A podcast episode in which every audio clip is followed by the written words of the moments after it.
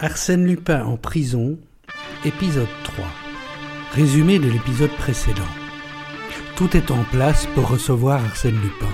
Ganimard et ses deux acolytes veillent au grain. 11 heures. Minuit, une heure sonnèrent. Soudain, il saisit le bras de Ganimard qui se réveilla en sursaut. Vous entendez? Oui. Qu'est-ce que c'est? Ben, C'est moi qui ronfle. Mais non, écoutez. Ah, parfaitement, c'est la corne d'une automobile. Eh bien Eh bien, il est peu probable que Lupin se serve d'une automobile comme d'un bélier pour démolir votre château. Aussi, monsieur le baron, à votre place, je dormirai. Comme je vais avoir l'honneur de le faire à nouveau. Bonsoir. Ce fut la seule alerte. Ganimard put reprendre son somme interrompu, et le baron n'entendit plus que son ronflement sonore et régulier. Au petit jour, ils sortirent de leur cellule. Une grande paix sereine, la paix du matin au bord de l'eau fraîche, enveloppait le château. Cahorn, radieux de joie, Ganimard, toujours paisible, ils montèrent l'escalier, aucun bruit, rien de suspect. Que vous ai-je dit, monsieur le baron? Au fond, je n'aurais pas dû accepter, je suis honteux. Il prit les clés et entra dans la galerie. Sur deux chaises, courbées, les bras ballants, les deux agents dormaient. Tonnerre de nom d'un chien grogna l'inspecteur.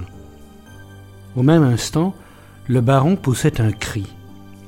Le- le- les tableaux le- le- La crédence Il balbutiait, suffoquait, la main tendue vers les places vides, vers les murs dénudés, où pointaient les clous, où pendaient les cordes inutiles. Le Watteau disparut. Les Rubens enlevés. Les tapisseries décrochées. Les vitrines vidées de leurs bijoux. Et mes candélabres Louis XVI. Et le chandelier du Régent. Et ma Vierge du douzième.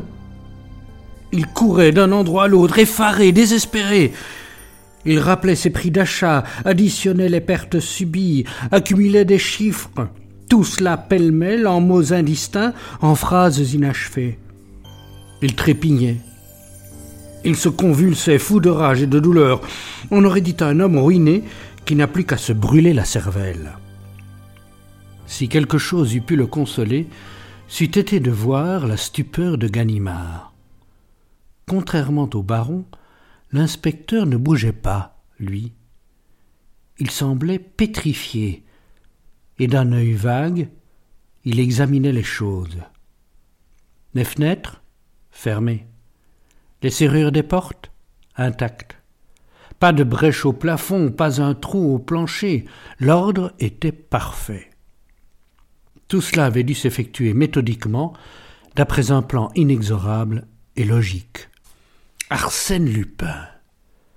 Arsène Lupin, murmura-t-il, effondré. Soudain, il bondit sur les deux agents, comme si la colère enfin le secouait, et il les bouscula furieusement et les injuria. Ils ne se réveillèrent point. Diable, fit-il, est-ce que par hasard Il se pencha sur eux, et tour à tour les observa avec attention. Ils dormaient, mais d'un sommeil qui n'était pas naturel.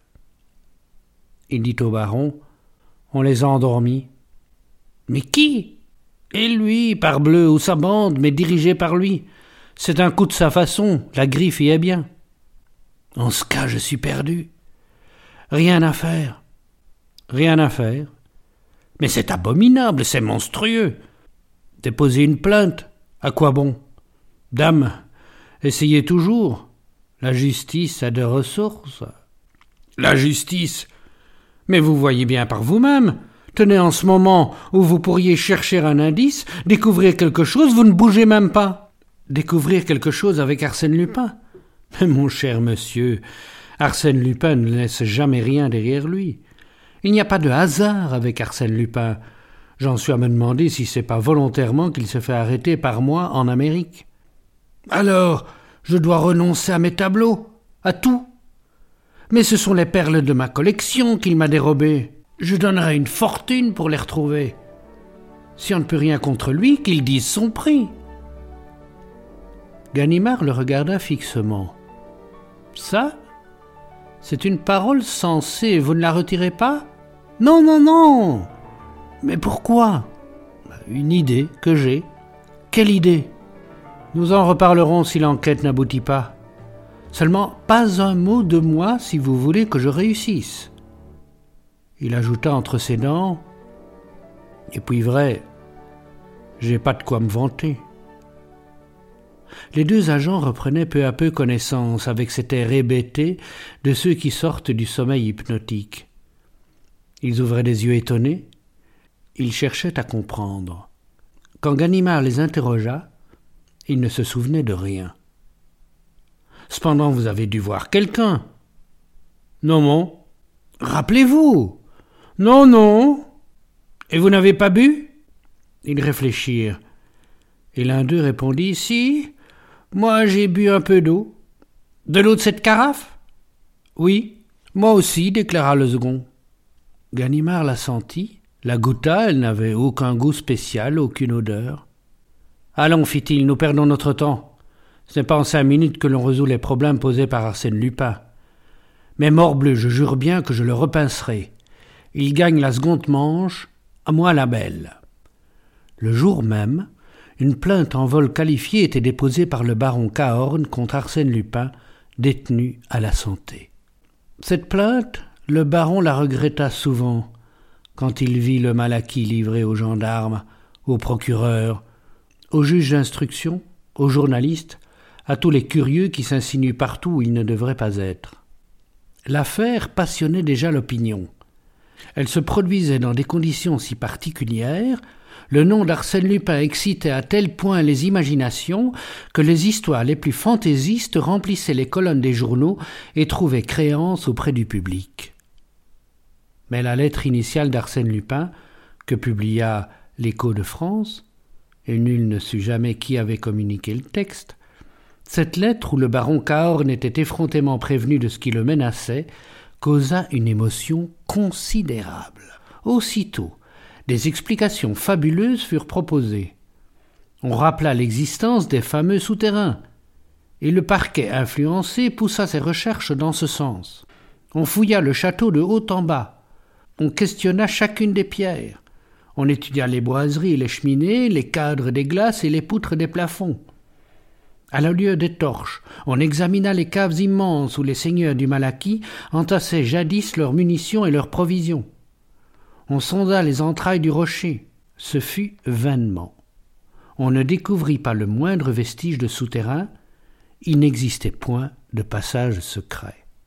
Soit, répondait-on de tous côtés, mais les meubles et des tableaux ne s'évanouissent pas comme des fantômes. Cela s'en va par des portes et par des fenêtres.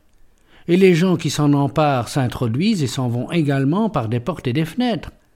Quels sont ces gens? Comment se sont-ils introduits? Et comment s'en sont-ils allés? Le parquet de Rouen, convaincu de son impuissance, sollicita le secours d'agents parisiens. M. Duduy, le chef de la sûreté, envoya ses meilleurs limiers de la brigade de fer. Lui-même fit un séjour de quarante-huit heures au Malaquis. Il ne réussit pas davantage. C'est alors qu'il manda l'inspecteur Ganimard, dont il avait eu si souvent l'occasion d'apprécier les services. Ganimard écouta silencieusement les instructions de son supérieur, puis, hochant la tête, il prononça Je crois que l'on fait fausse route en s'obstinant à fouiller le château. La solution est ailleurs.